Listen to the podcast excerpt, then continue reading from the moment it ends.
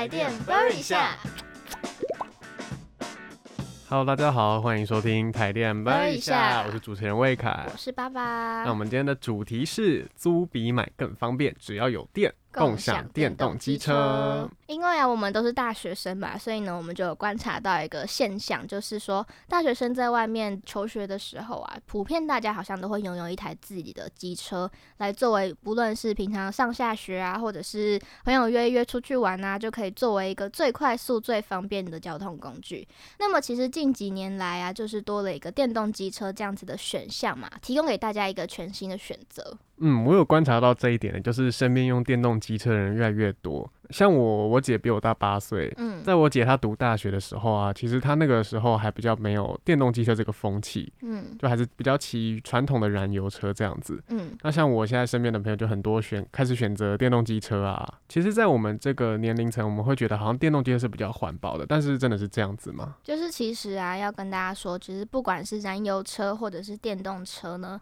你只要有使用，就会对环境有一定的负荷啦。不过就是其实是有数据显示说，相对之下，电动车的污染排放是比燃油车来的低一点的。所以呢，其实全世界各国啊，都有慢慢的在往这样子的趋势，去往电动的方向来发展，这样子。嗯，而且我们刚刚提到是自己买机车这件事情，嗯对，那其实现在还有很多人会选择利用是共享机车。像我上大学之后，我就是听到也是身边的朋友开始说，哎、你要不要去骑 WeMo 啊什么的之类嗯，的。没错没错。那共享机车这个服务啊，其实就像是我们所熟知的 U Bike 这样子的概念啦。不过共享机车其实不像是 U Bike 那样，它是在一个特定的一个专区来做借还车的动作。共享机车呢，它其实就会遍布在整个服务范围里面。你只要在任何服务范围里面找到有空的停车格，你就可以做还车的动作。那当你要借车的时候，你就很简单，其实就透过手机上面的 App，它就会有每一台车辆都会有 GPS 的定位。然后呢，你就可以找到说哪里有车可以租借啊，甚至你还可以在界面上面看到说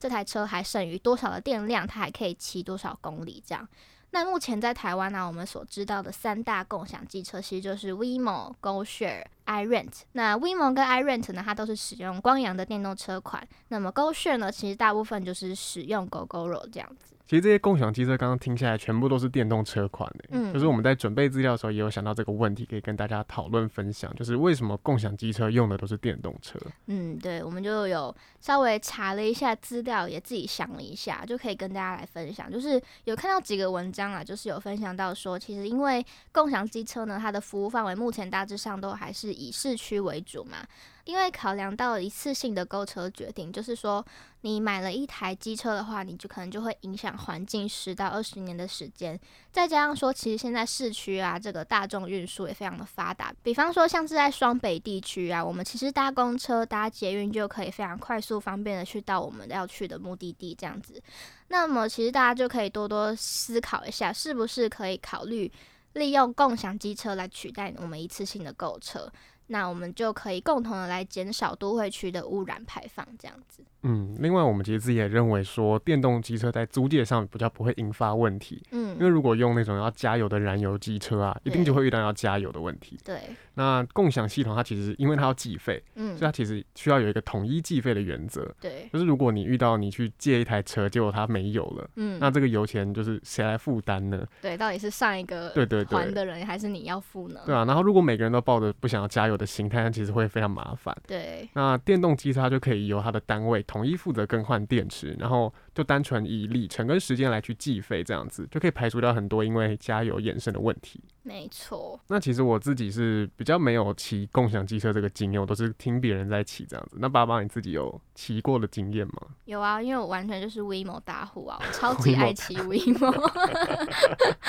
就是因为其实，呃，我骑骑共享机车不是属于那种骑很长程距离的、啊，如果我真的要去一些嗯特定的定点的话，我可能还是会选择公车跟捷运比较多。嗯，但是我骑 WeMo 的时机点就是大大部分都是在那种，比方说我从住的地方可能要去个全联买个东西，那我有时候可能一去就是买一大袋就很重，可能就是没办法提，好好提着走回家。嗯，这种时候我可能就会选择骑一下共享机车来就是代步这样。哦，所以都是比较短距离这样，对，比较短。程，比较短程。不过我自己在骑这个电动机车的时候，就有发现一个还蛮特别的事情，就是说，如果你今天骑到的那个车子啊，它的电池电量是在处于低电量的时候，它其实系统会启动一个限速模式，就可以来节省一些电力的消耗啦。我觉得可能也是因为说。就是要防止到那种有些人你可能骑骑到低电量的车，结果你可能还没骑到家，车子就没电就骑不了，就是可能可以防止一下这样子的情况。我就觉得哎，这件事情还蛮聪明，蛮有趣的。第一次听说，哎，蛮有趣的。对。那其实爸爸，你刚刚提到说是电快没的时候才会有这个限速模式嘛？嗯。那我其实一直都蛮好奇，就是电动车如果充满电的话，它可以骑多久？嗯，其实因为我自己平常就是说，我刚刚讲到，就是我都是骑比较短程的嘛，就是飞可能五分钟之内的这个路程。然后我真的也很比较少会借到那种满电的车，所以我也很难就是真的实际的情况去判断说它到底可以骑多久这样子。不过我有去查了一下大家比较熟知的 GoGoRo 啊，它的官网上面有一个资料可以跟你还有跟听众朋友们分享，就是说。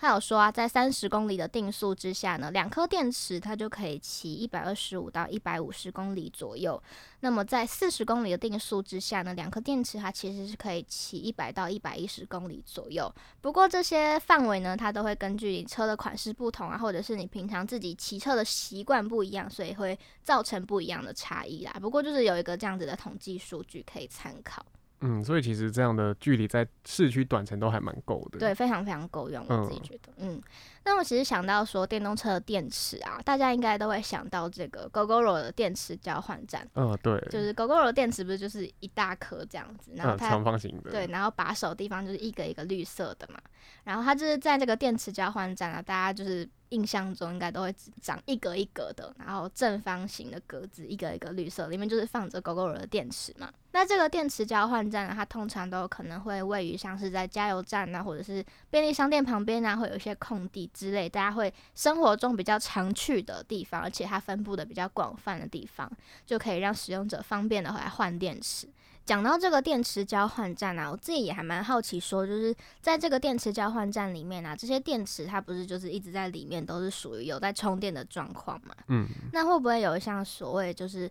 呃，它的用电量会比较高啊，比较低的这种差别的时段之类的。它其实有一个用电高峰，哎，就是在经过大家一整天使用这个电池之后啊，换电池的尖峰时段比较像是在晚上。嗯，然后这个时候因为充电站里面的电池电量都比较低嘛。所以晚上就是它这个充电站用电量比较高峰的时候哦，所以它其实跟我们之前讲到，就是平常我们可能白天是我们日常生活中用电比较尖峰的时候，它其实跟我们是相反的。嗯嗯，因为刚刚提到这个电池交换站，它其实使用的就是晚上离峰的电力，它就不会造成我们白天尖峰用电时段的负担。好，我们今天呢就是讲了有关于电动机车的内容啊，还有一些共享机车的议题分享。不过呢，最后还是想要跟大家来宣达一个观念啦，就是说我们使用电动机车呢，是因为基于我们自己的环保意识，想要来减少污染排放。不过啊，这些我们所使用的电动机车所需要的用电呢，比方说像刚刚我们前面提到的 GoGoRo 的电池交换站。